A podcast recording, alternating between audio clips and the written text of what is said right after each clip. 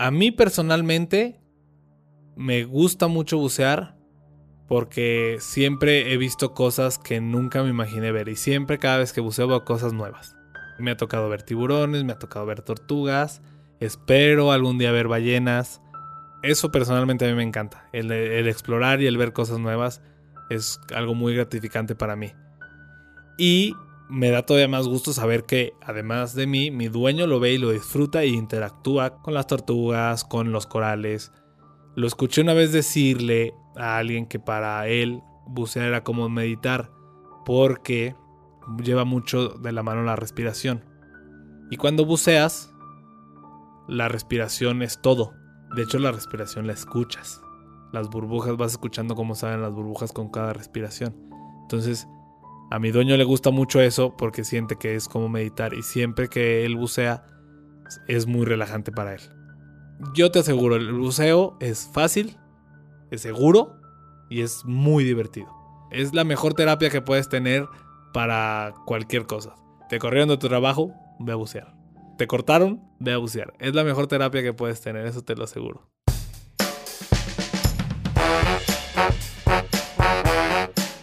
Esto es... Si los objetos hablaran. El podcast donde los invitados son objetos.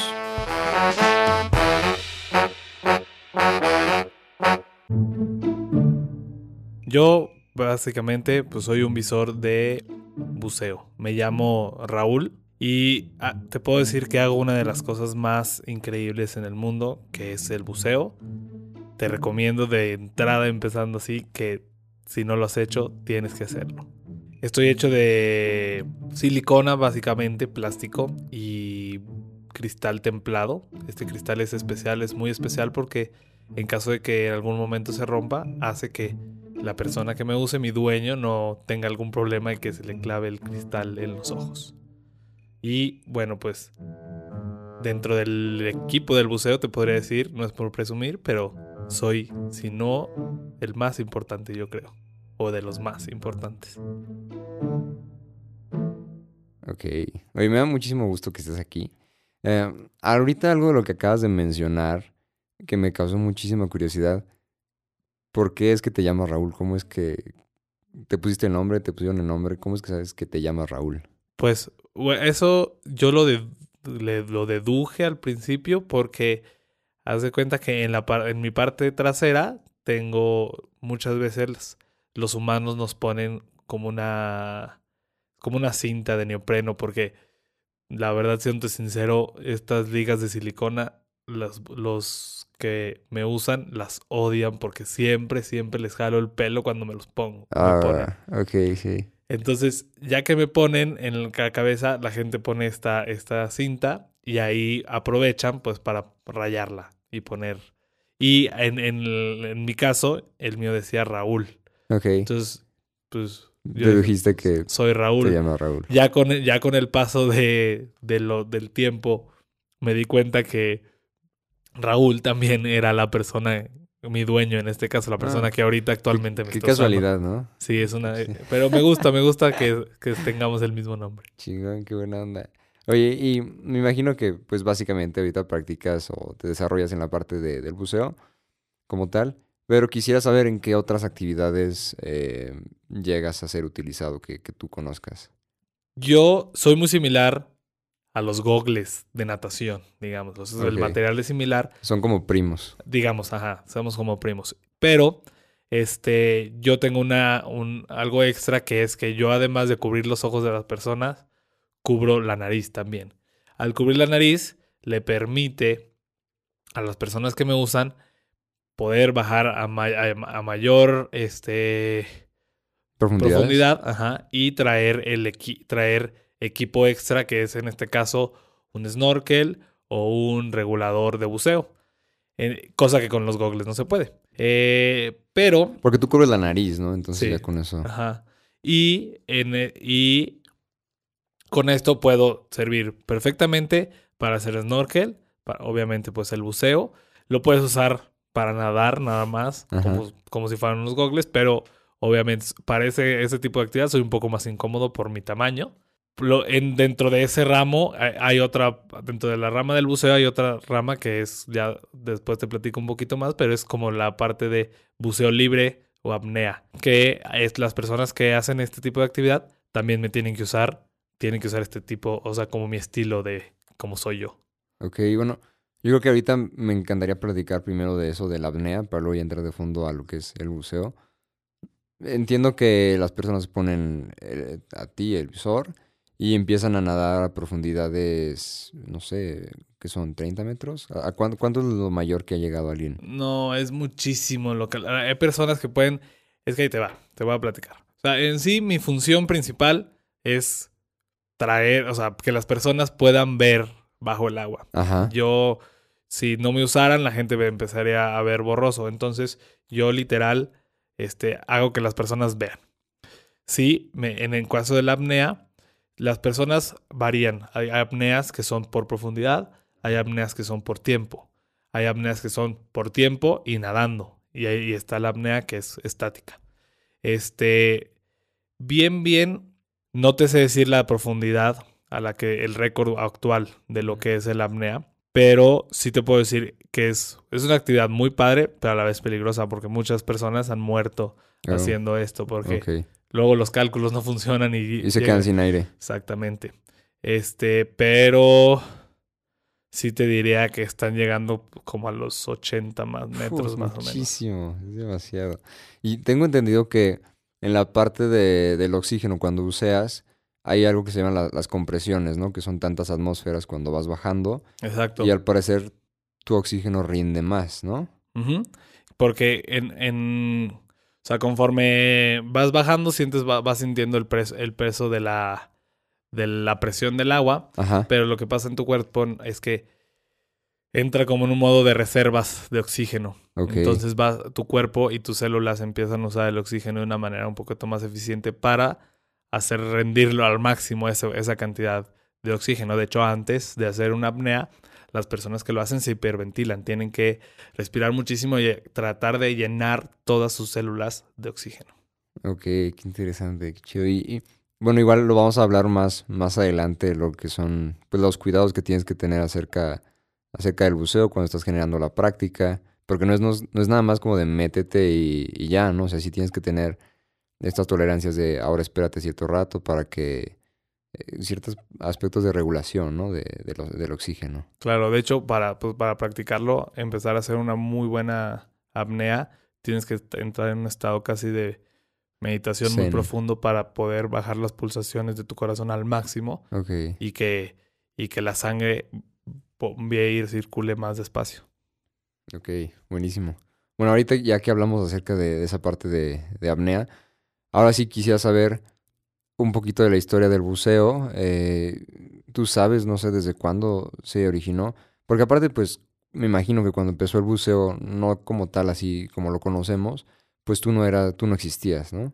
Exacto. Yo, yo empecé a existir ya un poquito como en el buceo un poco más avanzado, pero por lo que mis compañeros de equipo de buceo me han platicado, te puedo decir un poquito de cómo ha sido la historia. Más o menos por ahí de la época de los piratas, 1700 por ahí, se empezó a usar una tipo, pues como campana literal, donde los barcos la hundían y lo que hacía la persona era nadar hasta la profundidad donde estaba la campana y se metía en esa campana, se hacía una burbuja de aire, donde esa persona aprovechaba para respirar, agarrar la mayor cantidad de aire posible y salir. Ya una vez tenía un cierto tiempo sin respirar y cuando se le volvió a acabar volvía a entrar en la campana.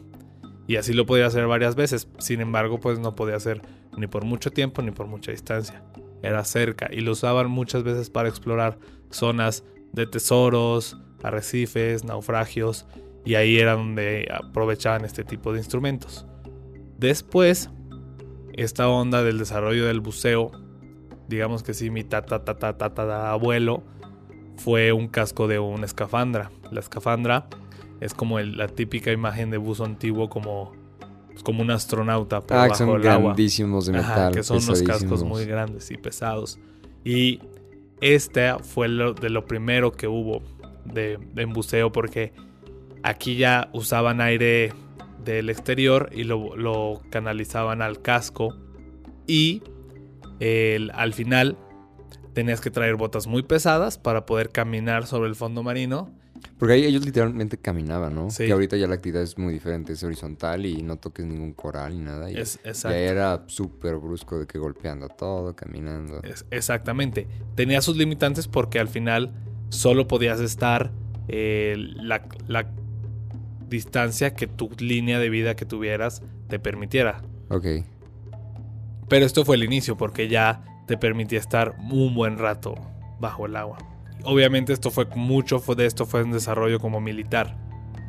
Después ya lo empiezan a utilizar los mismos militares pero en aspecto científico y empiezan a buscan cómo innovar y cómo mejorar el equipo y empiezan a hacer equipos grandes, incómodos, muy incómodos, que eran más funcionales y no estorbaban tanto ni era tan complicado como una escafandra. A partir de ahí, que ya el equipo eh, era con un tanque, con las aletas, con el visor. A partir de ahí, lo único es el mismo sistema, no más que lo único, los equipos mejoran, la eficiencia mejora, pero en sí la, la mecánica del, y la teoría de este tipo de equipos es, Es la misma, ¿cierto? Y eso ya lo hizo más comercial, me imagino que, como bien dices, primero para el aspecto militar, que muchísimas cosas han empezado así desde lo militar, y luego ya se comercializa, ya dejan que el público experimente y disfrute de este tipo de, de actividades, ¿no? Exacto. Y al principio era, y la gente que lo hacía era gente sin conocimiento, lo hacían por hacerlo y podían tener algunas ciertas repercusiones físicas y de salud por hacerlo sin pensar, porque no había nadie que lo regulara ni enseñara cómo, todo era muy experimental. Ajá. De hecho, una de las primeras personas que desarrolló esta actividad fue Jacques Cousteau, que él fue de los buzos pioneros en el mundo y en la historia. Él fue el primer, la primera persona que empezó a usar este tipo de equipos para eh, explorar y crear un registro de lo que había bajo la superficie. Imagino como esa experiencia de... pues, es un mundo nuevo, ¿no? O sea, totalmente... No hay libros, no hay nada que le pueda decir que hay ahí y tú No, a generar esa historia, empezar a generar esos to- registros. totalmente. Él era el como un explorador, como El un astronauta, literal, el pionero. Hubiera dado lo que fuera, lo que fuera por yo haber sido el visor de él. Uy, estaría buenísimo todas las historias. Y, y, y lo que decías, ¿no? Como si fuera un astronauta. Creo que estaba viendo hace poco un video del, del nivel de exploración que hemos tenido, el porcentaje.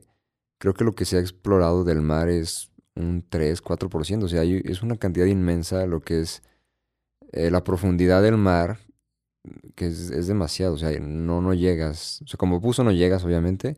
Necesitas un equipo especial, una cabina, tipo un submarino, ajá, para llegar a esas eh, distancias, profundidades. Eso es increíble. O sea, imagínate, el 75% del planeta es agua. Es que se me hace ilógico no querer eh, explorar esa parte, que es la parte que predominante. Sin embargo, diario, diario se descubren nuevas especies, nuevos lugares. Hay una cuestión importante también, que obviamente la mayor cantidad de vida en el mar siempre es como en áreas, costeras y donde el sol puede llegar. Eh, esto es lo que le da vida. Las, algas también hacen la fotosíntesis. Este, los animales que viven en el mar también necesitan este, el, el sol para poder vivir. Por eso la mayor cantidad de vida es ahí.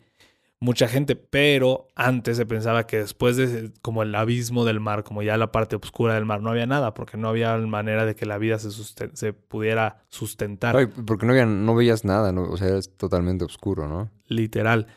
Hasta que empiezan a desarrollarse los submarinos, se empiezan a dar cuenta de que hay especies que pueden sobrevivir y estar en el, en el mar ah, sin luz, sin nada de oxígeno, o sea, sin agua oxigenada de la superficie, sino como en condiciones muy extremas. Pero lo impresionante de estas especies es que han desarrollado su propia manera de vivir. Han creado su luz, Ajá. han encontrado su manera de ver y de poder sobrevivir a esas profundidades. ¿Y sabes como a qué profundidad son aproximadamente? Mira, ahí te voy a platicar. Por ejemplo, el buceo recreativo, que es el que yo practico, hemos, el límite es como 40 metros. Ok. Y, y ya es cuando yo volteo y veo para arriba, pienso, híjoles, si algo le pasa a mi dueño aquí, Ya, Ya- no la ya contamos, fue. ya no sal, ya no tú podemos. también te quedarías ahí, ¿no? Ya. Sí, ya, sí, no, pues olvidado ya en el, No. en el fondo. Pero hay personas que han podido bucear 100, 130, 140 metros, personas. Pero ya son profesionales, me imagino que Es- tienen... Sí, es un Años. muy diferente. Y so- son otros primos míos los que entran ahí, que son un, un vi- un visor un poco más grande. Y eh, de hecho ya hay unos, yo ya, me- digamos que yo ya me quedé un poquito en lo normal, pero tengo primos nuevos que han salido y han salido, han salido y ya tienen este, luces, tienen radio. Ok, qué buena y, onda. y- y no abar yo solo abarco los ojos y la nariz. Ajá. Estos primos míos que te platico tienen, son toda la cara. Ok, ya un aspecto súper profesional y de, de mayor seguridad, imagino, Exacto. ¿no? Y esas, es, estos primos hacen este tipo de buceos. Lo hacen, lo hacen con. Son más tanques. Es equi- equipo que te protege del, del agua fría. Mis primos que lo han acompañado dicen que es muy peligroso porque llega un punto en el que tienes que tener cuidado de cada respiración. Y si no, pues, corres el riesgo de que Te quedas sin Ah, oxígeno. te, quedes sin, te quedes sin aire. Hay, eh, en ese tipo de inmersiones hay tanques de reserva en ciertos puntos a ciertas profundidades. Pero si te lo acabas antes de llegar a uno de esos, pues corres el riesgo de que ahí quedes. De hecho, varios, varias personas les han le han pasado. ¿Y qué parte de eso que les ha pasado? Creo que es como regla, ¿no? Siempre bucear con alguien más. Bucear en pareja es como lo básico para cuidarse uno del otro, ¿no? Sí, el, el buceo recreativo siempre tiene que ser acompañado. Porque nunca sabes qué puede pasarle a tu dueño. Entonces, yo siempre tengo ya también como mis amigos visores, que son las personas con las que mi dueño siempre bucea. Este, y nosotros tratamos de que siempre darle seguridad a, a- nuestros dueños. Porque hay, hay dueños que cosas o personas que, que con cosas muy sencillas se pueden estresar, se pueden poner nerviosos. Este, dígase que nos empañemos. ¿Por qué te empañas? Eso siempre me ha causado como una curiosidad de... Y aparte es súper estresante que tienes que estarlo limpiando abajo del agua, como le echas oxígeno, lo limpias, pero otra vez allá. Va- la, par- la parte sucia de mi trabajo, digamos que es eso. A mí me choca, me choca que me escupan para quitarme el empañado. Porque Porque también hay líquidos, ¿no? Pero como que ya la más guerrera es Ajá, escupir. hay líquidos, pero a todos los que aprenden a bucear siempre les dicen a los visores, escúpeles para quitarles lo empañado y nunca se te van a empañar. Y odio que me escupan. Pero, pero no sé qué pasa que sí dejo de empañarme. Generalmente me empaño porque por la, tran- lo- la humedad o el, del, el calor, la humedad que hay dentro del, de- entre yo y la cara y este junto con lo- junto con el calor que genera. Entonces de ahí se empieza a generar como ese vaporcito. Esa es una o que en algún punto la persona que me está usando respiró por la nariz. Entonces ya sacó aire. Y eso ya me empaña. Y eso hace que el sea un buceo más complicado porque ya una vez que me empiezo a empañar, Ya es me, terrible. me- me sigo y me sigo y me sigo empañando. Y la única forma es que hacen es literal, me levantan una parte del lado izquierdo del, de la silicona y ahí entra agua y lo mueven la cabeza y me limpian y ya con eso pues pueden seguir un ratito hasta que me vuelvo a empañar. Si lo hace bien, yo ya no me empaño nunca y es un buceo mucho más tranquilo y así esa persona se puede concentrar en bucear o en tener precaución de algunas otras cosas si está haciendo un buceo un poquito más técnico. Oye, y entonces ahora, ya que estamos hablando como de- del equipo que se requiere actualmente, ¿nos podrías mencionar con qué partes, con qué equipamiento trabajas cuando estás eh, buceando? Claro, como te dije al principio, yo considero que soy el más importante. Porque hago que, te digo, hago que las personas puedan ver. Me complementan mucho otras cosas. Por ejemplo, las aletas son la movilidad de la- del buzo. Ellos ha- hacen que te puedas mover mucho mejor. Y el neopreno protege a la persona del frío y de cosas que pudieran ser como que lo pudieran cortar. El tanque eh, luego va la parte como del equipo más técnico, que es el tanque, las mangueras del tanque y que ahí viene el regulador con el que respiran, un regulador extra de, de emergencia, una manguera que infla el chaleco y ese chaleco ayuda a, a mi dueño y a las personas a tener flotabilidad. cuando están en superficie y no cansarse. Y otra manguera que te, les dice cuánto, cuánta aire tienen en el, En el tanque. en el tanque. Cuánto aire y a qué profundidad están. Ok. Y también está, bueno, no sé si mencionaste la manguera de, de auxilio, ¿no? Como la que es para... Para compartir. Ajá, compartir. compa- con, con esa comparten aire. Ajá. Es muy incómodo a veces porque cuando hacen ese tipo de prácticas o, es- o sucede eso, tengo que ver a los ojos al visor de enfrente. Y es así como, compadre, tu buzo está quedando sin aire y puede, y si no hubiéramos llegado nosotros, Claro. aquí te quedas. Exacto. Entonces, pero siempre es un gusto cuando ayudo a otro visor a que su dueño no. Sí, no, y son emociones terribles. Me acuerdo cuando eh, fui a una práctica de buceo en la media luna. Estaba aprendiendo a bucear con mi familia.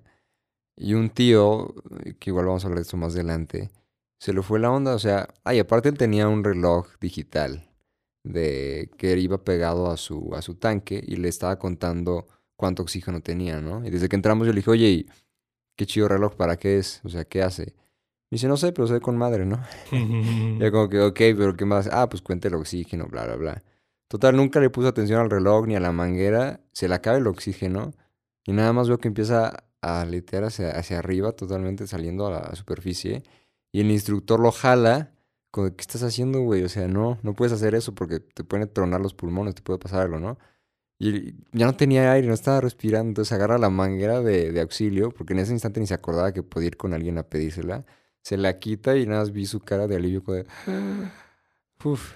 Sí, aparte cuando estás ahí abajo, la claustrofobia de sentir el agua y...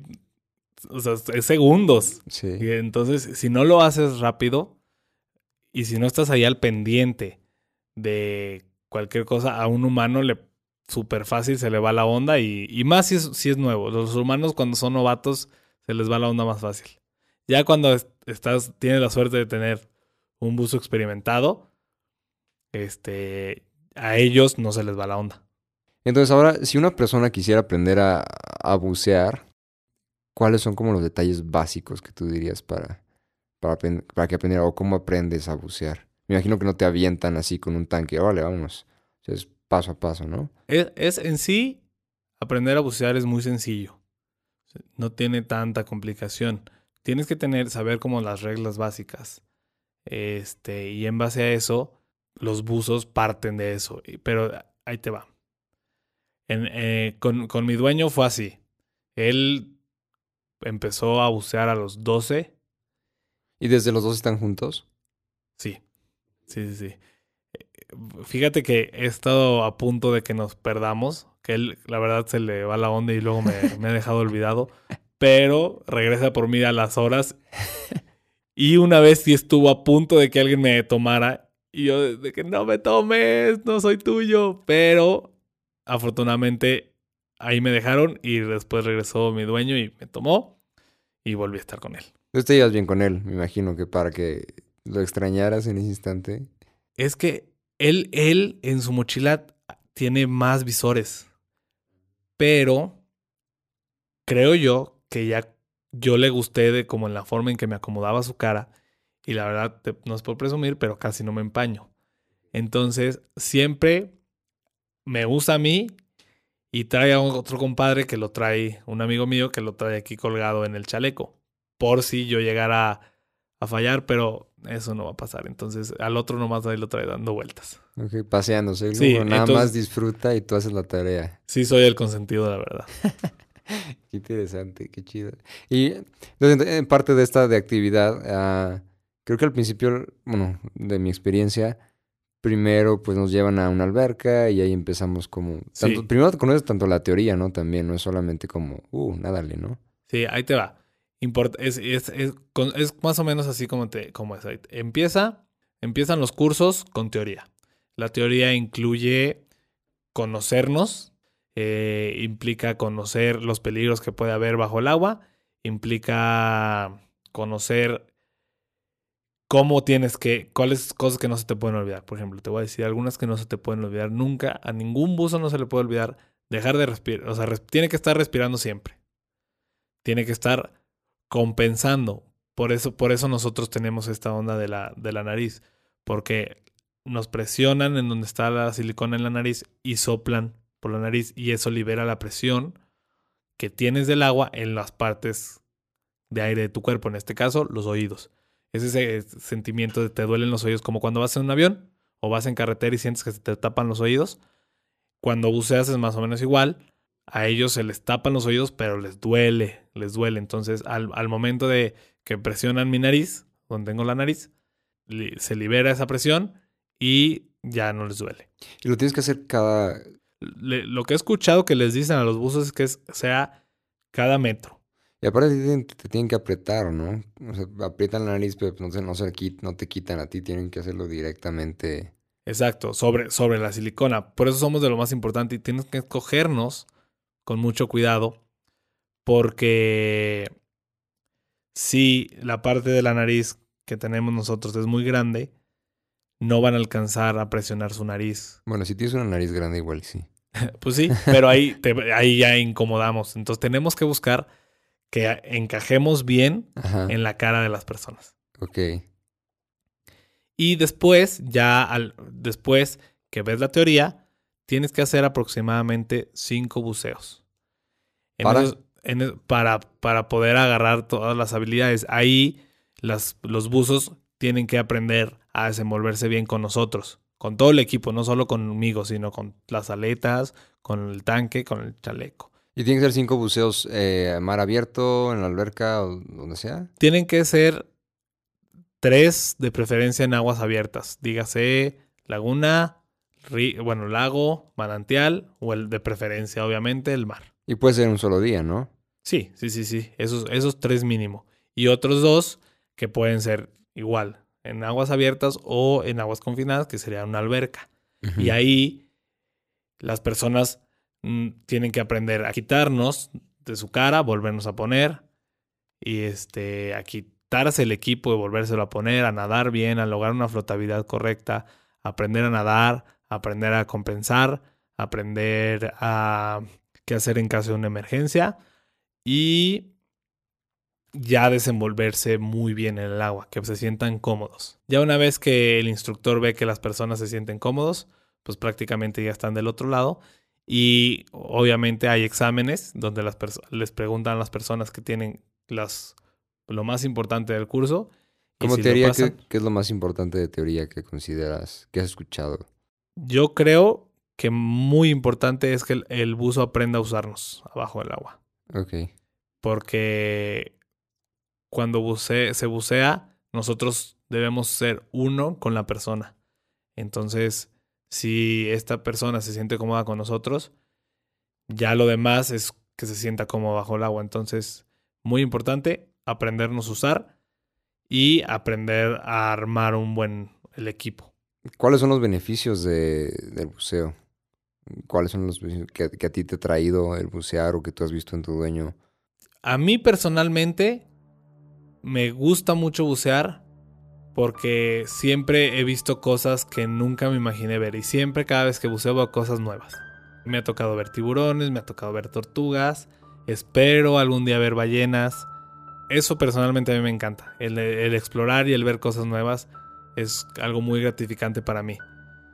Y me da todavía más gusto saber que, además de mí, mi dueño lo ve y lo disfruta y interactúa con las tortugas, con los corales, lo escuché una vez decirle a alguien que para él bucear era como meditar, porque la meditación es un, e, es un ejercicio como de... lleva mucho de la mano la respiración. Y cuando buceas, la respiración es todo. De hecho, la respiración la escuchas. Las burbujas, vas escuchando cómo salen las burbujas con cada respiración. Entonces, a mi dueño le gusta mucho eso porque siente que es como meditar. Y siempre que él bucea, es muy relajante para él. Además, él también le gusta hacerlo como complemento de ejercicio físico porque quemas muchas calorías a la hora de bucear. Eso es lo que estaba viendo, me acuerdo de uno de nuestros coaches o uno de los profesores. O sea, estaban poniendo el traje y la mayoría están súper marcados. Y yo cuando lo hice fue como de, güey, espérate, si nada más estás pataleando abajo, o sea, ¿qué tanto ejercicio puedes hacer? Y no, o sea, el cuerpo que te da es como súper, súper marcado y a mí me parecía como... Sí, puedes ideal. llegar a quemar de 500 a 700 calorías por buceo. No ¿Y eso, eso a qué se debe? O sea, ¿por qué es...? Pues eh, es por es como cuando no te das cuenta porque es como cuando nada, no sudas, no por, por el agua ni nada, pero hasta cierto punto estás cargando un tanque. que sí reduce su peso, pero pues lo estás cargando. La presión del agua influye y el movimiento constante de tu cuerpo. Eh, porque te lo juro, cuando, cuando mi dueño sale de bucear, es, yo lo veo y que cuando me deja así en el piso y lo veo, veo que está cansado. Y de hecho, cuando les dan, le dan agua, es, es vida otra vez. Como que sí sales cansado, pero Ajá. cansado. Como satisfactoriamente. Como, Pues yo veo que él siempre está muy feliz cuando sale de bucear. Ajá. Qué rico. Oye, y hablamos un poquito como de los beneficios y la parte positiva, pero creo que me gustaría abarcar como es vital, ¿no? O sea, como, como siempre hay un bien y una idea positiva, chingona, creo que también hay ideas malas que me gustaría como las abarcáramos y tal vez quitáramos esas ideas que no existen o que son puras, eh, pues, imaginación y pura negatividad, en la parte de cuáles son las los peligros del buceo, o sea, realmente qué tan peligroso es bucear, cuáles son los mayores peligros que tú has llegado a experimentar. Y no sé si tengas alguna experiencia eh, que haya sido cercana a este tipo de actividad. Pues, de entrada te digo, no es difícil. No es difícil aprender a bucear. De hecho, es muy sencillo y las reglas están muy marcadas. Ya una vez que las personas saben las reglas y te las aprendes, es raro ver que alguien las rompa. Si, si alguien las rompe, si es hasta cierto punto peligroso, pero tienes que llevarlo a un extremo. Te voy a platicar, por ejemplo. Una algo complicado dentro de la onda del buceo es que cuando las personas bucean en el tanque hay una combinación de oxígeno y nitrógeno. Y el nitrógeno se absorbe en la sangre, pero cuando se te sobresaturas de nitrógeno, a mí me ha tocado ver a otros buzos lo bueno es que, bueno, a mi dueño no le ha pasado, pero le ha tocado ver que a otros buzos se empiezan a comportar como si estuvieran borrachos. Con mucha euforia o muy cansados o a la risa y risa. ¿Y eso es dentro del buceo o ya cuando estás afuera? No, eso es cuando estás abajo. Ok. Por eso es peligroso porque pueden querer hacer cosas que, que sean meterse en una cueva, irse más profundo y hasta la, los movimientos se hacen más torpes. Entonces en alguna emergencia eso los complica las cosas. Y no se dan cuenta, me imagino que es como, No, no se dan como si cuenta. estuvieras echándote una chela, Ajá. dos, tres y vámonos. Y conforme va subiendo se te quita. La cuestión aquí es que como tú traes ese nitrógeno en la sangre y si traes mucho antes de salir a superficie tienes que hacer una parada de seguridad donde las personas se quedan ahí a dejar que el, que el nitrógeno salga de su sangre. Si no lo hacen, salen a la superficie y el nitrógeno sigue dentro de su sangre. Y ahí es donde pueden empezar a sentir ganas de vomitar, mareos. Si por ejemplo si se llegan a subir a un avión o, subían, o estuvieran en alguna altura, esa burbujita de nitrógeno que tienen en la sangre crece, crece, crece. Y entonces se les puede, o sea, es dolor, es hormigueo en las manos, es, o sea, sí son síntomas ya más gachos. Pero tú sabiendo las bases y, o sea, si ya sabes el, lo teórico y lo que te pasa, lo puedes evitar. ¿no? O sea, Exacto. no es como es, que algo... es muy raro que pase, muy raro que pase. Y eso ya sería como por una inconsciencia, ¿no? Como ser inconsciente, que te valga y... eh. Lo más, lo más, cuando es más común que pase, y me ha tocado ver, es que se quedan sin aire, no pueden hacer su parada de seguridad, salen a superficie con llenos de nitrógeno en la sangre y es cuando empiezan los problemas. Pero la ventaja es que no es letal. Hay un tratamiento que es- te meten en una cámara hiperbárica y esa cámara te, te vuelve a meter a la presión de, de que estabas a esa profundidad, vuelve a comprimir, digamos, las burbujitas de nitrógeno y solitas salen de tu cuerpo. Y eso también pasa si haces demasiadas eh, inmersiones, ¿no? Que creo que así le llaman. Sí, ¿Cuántas inmersiones puedes hacer eh, en un día? puedes hacer muchas, siempre y cuando la primera sea la más profunda y la más larga. Después de eso tienes que ir reduciendo profundidad y tiempo. Y dando un tiempo de superficie lo suficientemente largo para dejar que tu sangre vuelva a estar limpia. Y, y creo que entonces en esta parte tú has visto que Raúl, tu dueño, cada que hace una inmersión, creo que lleva una libreta, ¿no? De las horas, el día, como todo un registro. Sí, a- a- dentro del curso, a los, a los que se certifican, les enseñan a, a usar esa bitácora. Esta bitácora llevas un registro, se lleva un registro de dónde se buceó, eh, a qué hora, con qué equipo, a qué profundidad y si se van a hacer más buceos. Mi dueño, cuando lo va, la, la verdad la usa cuando va a hacer como buceos más como de trabajo y no tanto como recreativos. Ok. Es muy importante, yo creo que él debería llenarla más porque cuando quieres pedir un trabajo en la onda del buceo, según las horas que Ajá. él haya estado bajo el agua, so- es como su currículum, digámoslo así. Sí, me- acuerdo cuando fui a...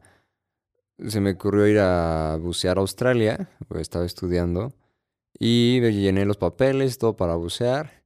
Tenía mi, mi licencia, mi permiso de scuba dive, que lo saqué a los 18 años y aún así creo que sigue siendo legal, funciona, aunque nada más he dicho como cinco inmersiones en mi vida.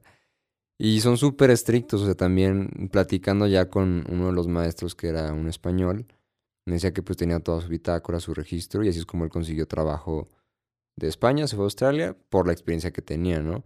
Y creo que también son súper estrictos en el aspecto de, le puse que tenía asma, me dio asma cuando tenía 6, 7 años, pero ya nunca más me había dado. Me dijo, no, pues por esto ya no puedes bucear. ¿qué? O sea, neta. Y sí, me dejaron snorkelear, pero como por la seguridad que había, eh, pues ya no te dejaban. Y creo que tal vez aquí en México como que son un poquito más libres en ese aspecto, ¿no? Sí, eh, eso, eso pasa mucho en México, pero personalmente, y lo que he escuchado, es que no necesariamente tiene que ser tan estricto. Es que hay una, la organización principal que certifica, que se llama PADI, son muy estrictos como en esa onda de las reglas.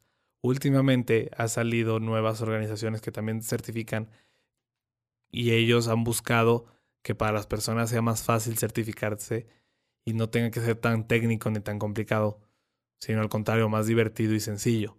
Y han simplificado un poco y obviamente ha- hay cosas que si una persona tiene no puede bucear, pero tampoco ¿Cuáles serían las limitantes para alguien que no pudiera bucear? Operaciones recientes, sinusitis, eh, Asma, me imagino. asma, si lo, si, si lo, tienes tienen en- ajá. actualmente. y problemas de la presión. Ok. Yo te aseguro, el buceo es fácil, es seguro y es muy divertido. Es la mejor terapia que puedes tener para cualquier cosa. Te corrieron de tu trabajo, ve a bucear. Te cortaron, ve a bucear. Es la mejor terapia que puedes tener, eso te lo aseguro. Ok, qué chingón. Hablando entonces de estas terapias, ¿te acuerdas tú de la primera vez que buceaste, tu primera inmersión que hiciste? ¿Nos podrías describir cómo fue? Te puedo platicar la primera que fue con, con Raúl, que esa estuvo, cosa como llegué con él, fue algo muy padre. Ok. Porque Raúl fue a bucear a un lugar que era un río y resulta que llegó sin, sin un visor. Antes de que Raúl entrara a bucear, otro grupo entró. Y en esa inmersión, uno de los buzos me encontró en el fondo. Entonces salió y le dijo a Raúl, le dijo, ten, para que bucees, te- tú puedas bucear en la siguiente. ¿Y cuánto tiempo llevabas ahí en el fondo? Muchísimo, muchísimo. Estaba enterrado, de hecho. Porque a mí, yo venía de Australia y a uno de los, de los que eran mis dueños anteriores a Raúl, en ese río en el que buceamos hay una cascada. Y es muy común que a, los buzos les guste meterse abajo de la cascada. Pero ahí es, es, es muy divertido, no es peligroso. Pero la corriente que hace la cascada hace que nos salgamos volando nosotros de la cabeza de las personas. Generalmente siempre les dicen que nos agarren, pero no sé por qué se les olvida y no me, no me agarran.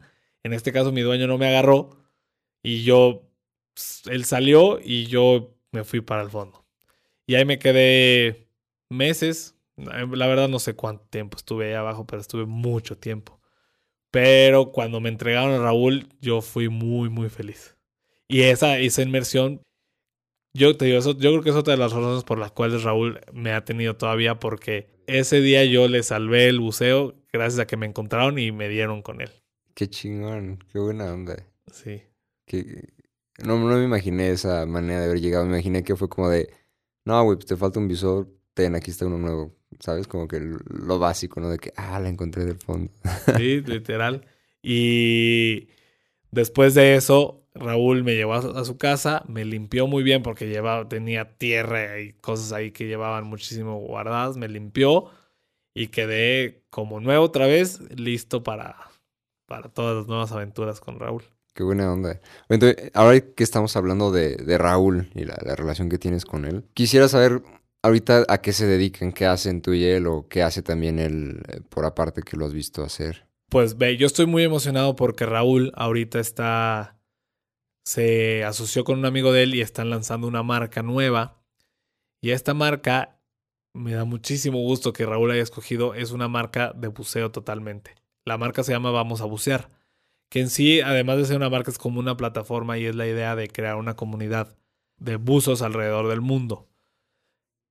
Me da mucho gusto estar con Raúl porque una de las cosas que él ha buscado es que el buceo sirva para crear conciencia en cuanto al cuidado de los océanos.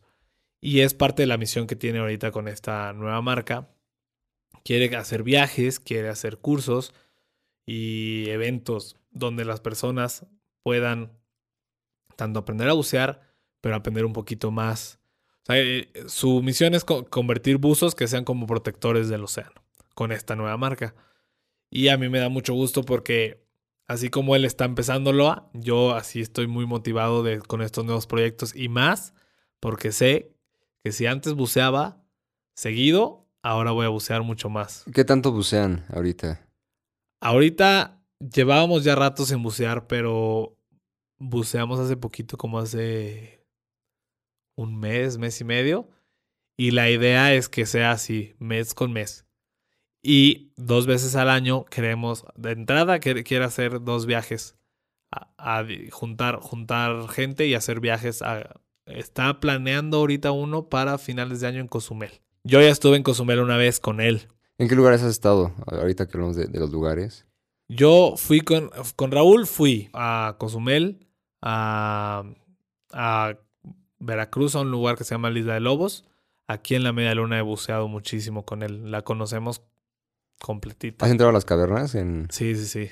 Sí, eh, nos encanta ir porque ya para nosotros cuando buceamos ahí es un buceo súper divertido y relajante porque no hay que preocuparte de nada porque ya conoces perfecto todo. Ajá. Y eh, Vallarta y queremos ir, queremos ir. Uno de nuestros sueños es ir a Cabo Pulmo. Cabo Pulmo es un lugar en Baja California. Ahí es una área protegida. Haz de cuenta que ahorita, hace como unos 6, 7 años, se convirtió en un área protegida. Entonces la pesca prohibida. Entonces está toda la onda de es muchísima vida. Tiburones, mantarrayas, ballenas, corales increíbles de, llenos de peces por todos lados. Y Raúl tiene muchas ganas de ir ahí. Esperamos que ahora con este proyecto nuevo pronto estaremos por allá. Seguro que sí, ¿eh? y ojalá, que qué buena onda.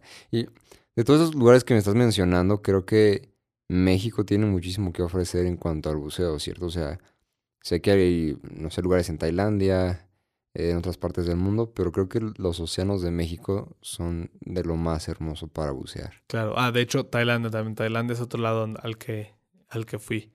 México, en Cozumel, Cabo Pulmo, son lugares increíbles y tienen, tenemos mucha, mucha vida en México de eso. Y me ha tocado ver muchas cosas. ¿Has visto sirenas? Ah, ese es, ese es otro tema. Ese es un tema que hoy te podemos platicar. este, que a Raúl le interesa mucho ese, ese tema. México yo, fácil está en el top 5 del mundo para bucear. ¿Cuál es el lugar que más te gusta de México? Cozumel. Para bucear, Cozumel, ahí, cuando fui con Raúl, fue la primera vez que vi eh, tortugas y, y, y, mantarrayas. Entonces, bueno, unos, unos tipo mantarrayas se llaman rayas águila. Fue la primera vez que la, la, las vimos.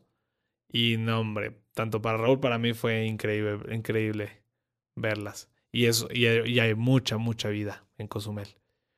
Entonces, esa es una. Y yo me quedaría con eso, aunque creo que Cabo Pulmo va a ser una muy buena aventura. De las sirenas, una vez estaba con Raúl ahí como en su escritorio, acababa, acababa de, acabamos de bucear, estábamos, nos fuimos como al hotel y estábamos ahí, estaba ahí en el escritorio y estaba platicando él con un amigo. Y acababa de salir un documental en Discovery Channel de, pues de sirenas. Y es, y a Raúl le interesó mucho como ese tema y vi cuando estaba viendo en la computadora el video. Son unos chavos como por ahí de en Groenlandia que ellos grabaron, ellos dicen que primero grabaron un sonido rarísimo que no era, o sea, era un sonido de ninguna especie de marina, ni ningún sonar, ni nada. Entonces, pues no sabían de qué era. Y empezaron a investigar. Y es, en particular hay un video, hay varios como videos que recopilan información de esto. Y hay un video de estos chavos que van en un submarino, se oye un golpe y se ve perfectamente como en una de las ventanas del submarino una mano y una cara se asoman, los ve y se va nadando rapidísimo. Y en este documental como que recopilan toda la información respecto al tema de las sirenas, no solo con su video, sino con todo lo la evidencia que ya había. Y coincide mucho que es todos los avistamientos que se han dicho de sirenas son en la misma zona, en aguas muy profundas, en aguas muy frías.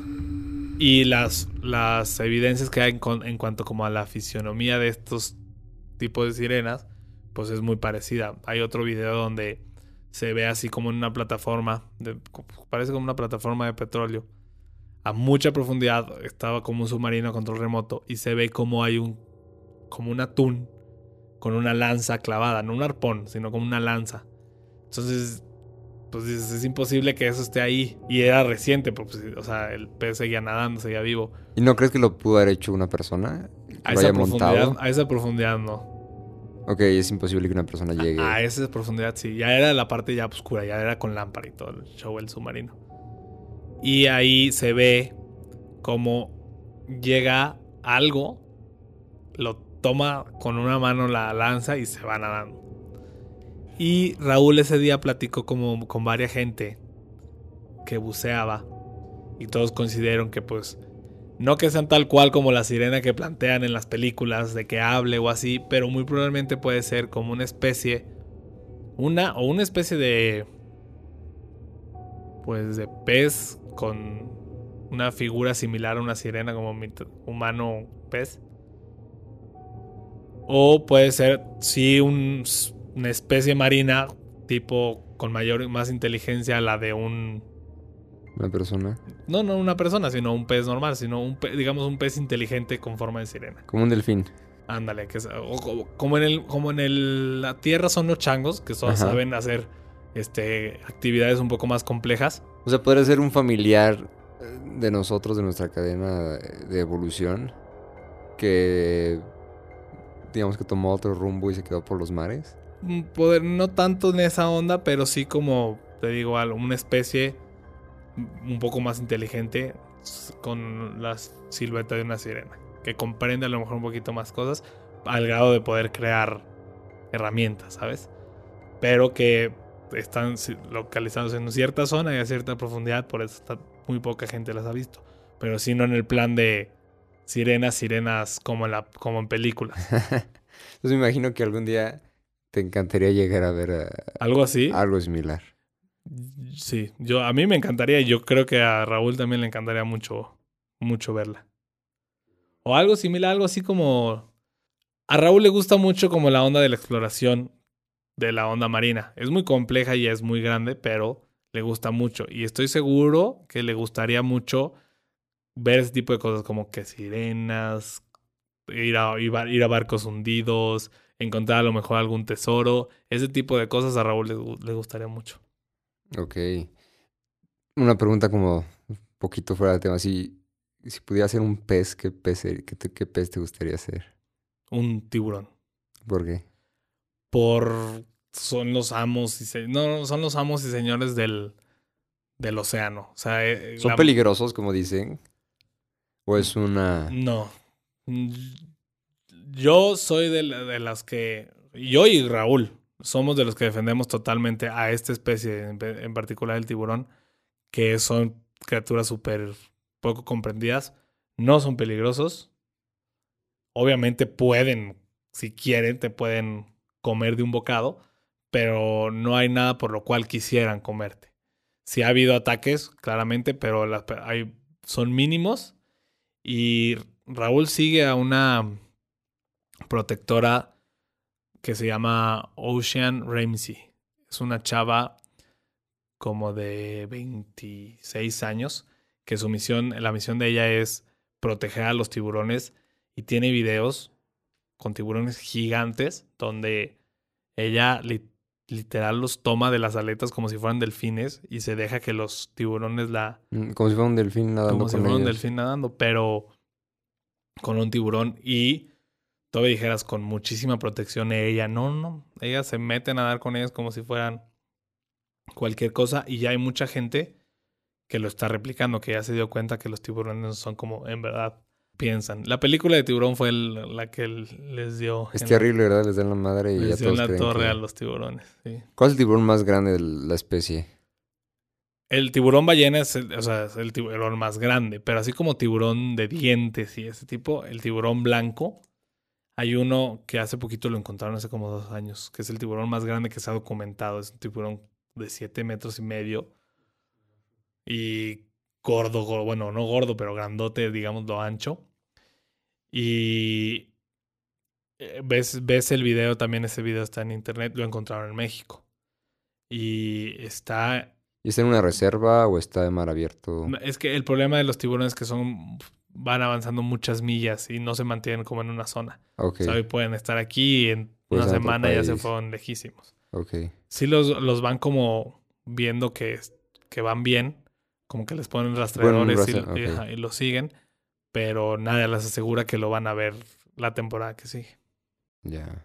Entonces ahora viendo como esta parte del rastreo y el cuidado, ¿cómo has visto en tu experiencia que tienes de, de buceo el cambio con este tiempo, con la contaminación, con el turismo? ¿Has visto cambios en, en cuidados, que hay mayor cuidado o que hay un deterioro mayor en... Sobre todo creo que aquí en México hemos... mi experiencia de Australia, eh, todo lo que era la, el coral estaba deshecho, o sea, por completo. Y te lo pintaban como lo más bello para que fueras y ibas y era como que ya está todo gris, muy apenas ves uno que otro pez y es como... pues es triste, a mí se me hace triste y lamentable que aún así el turismo sigue existiendo para que vayas a esos lugares, sigue existiendo contaminación. ¿Tú cómo has visto estos, estos espacios? Pues mira, en la experiencia que tengo en los últimos años y los buceos que he hecho con diferentes personas. Te digo, ahorita he estado con, con Raúl y me encanta y que espero seguir con él, pero tuve la oportunidad de antes de estar con Raúl estar con otros dueños. Y, por ejemplo, ahorita hace rato dije que mi dueño anterior era de Australia precisamente. Y llegué a bucear, como Australia está muy cerca de Tailandia relativamente, yo llegué a bucear antes en Tailandia y con Raúl en Tailandia. Y te puedo decir que lo que vi la primera vez, que fue hace como 13 años, a lo que vi hace 2, 3 años con Raúl, es un cambio increíble. No, la vida, los corales, así como dices, grises, muertos, da mucha, mucha tristeza. Casi al grado de que, te juro, lloro por haber, haber...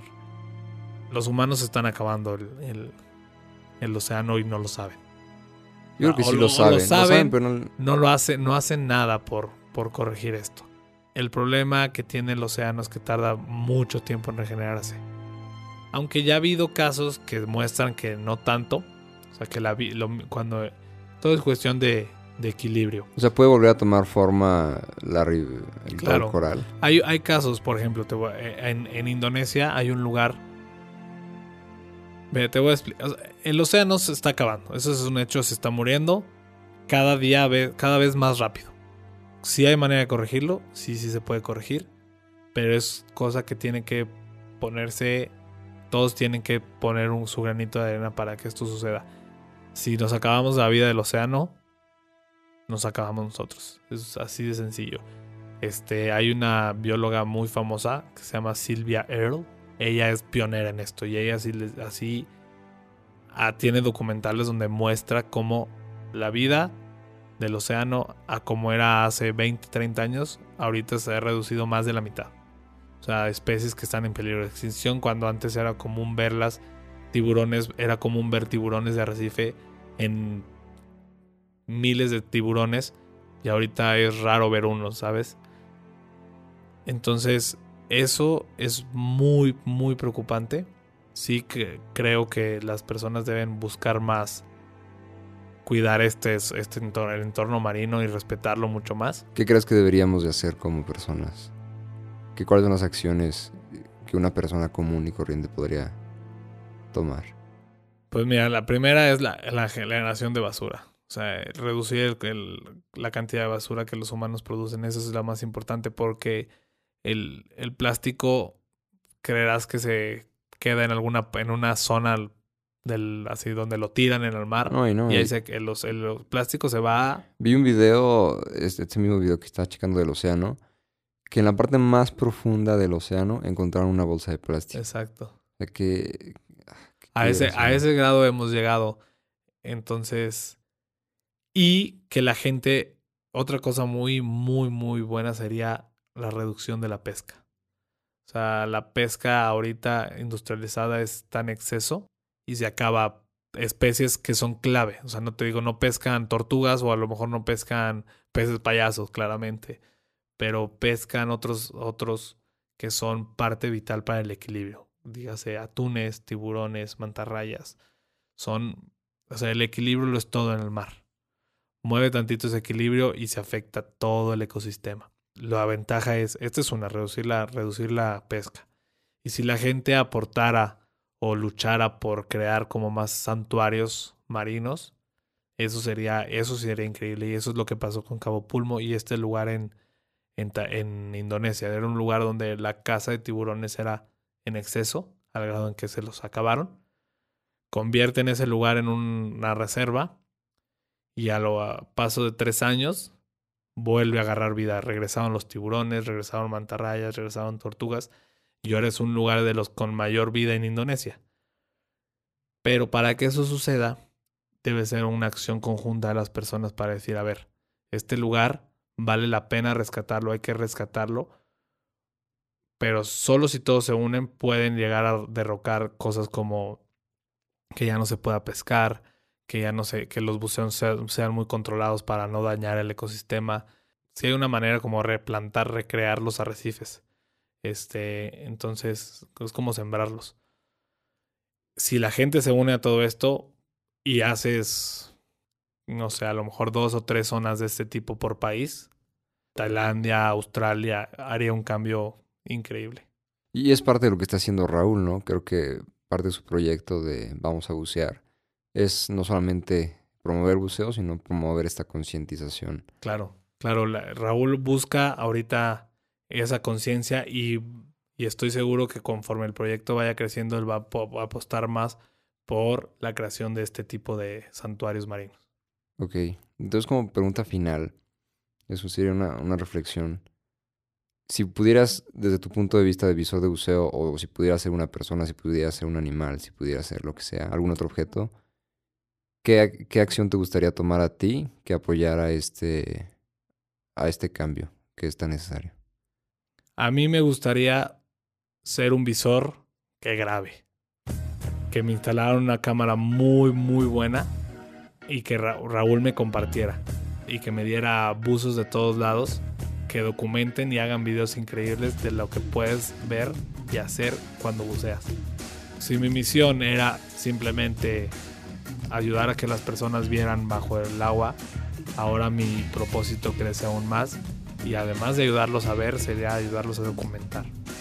Y a Raúl que le encanta la fotografía, que le encanta el video, creo que yo podría ayudarle muchísimo con él. Entonces, sí me encantaría ser un visor con una muy buena cámara que grabara todo lo que se puede, tanto lo bueno como lo malo que ha afectado el humano en el mar.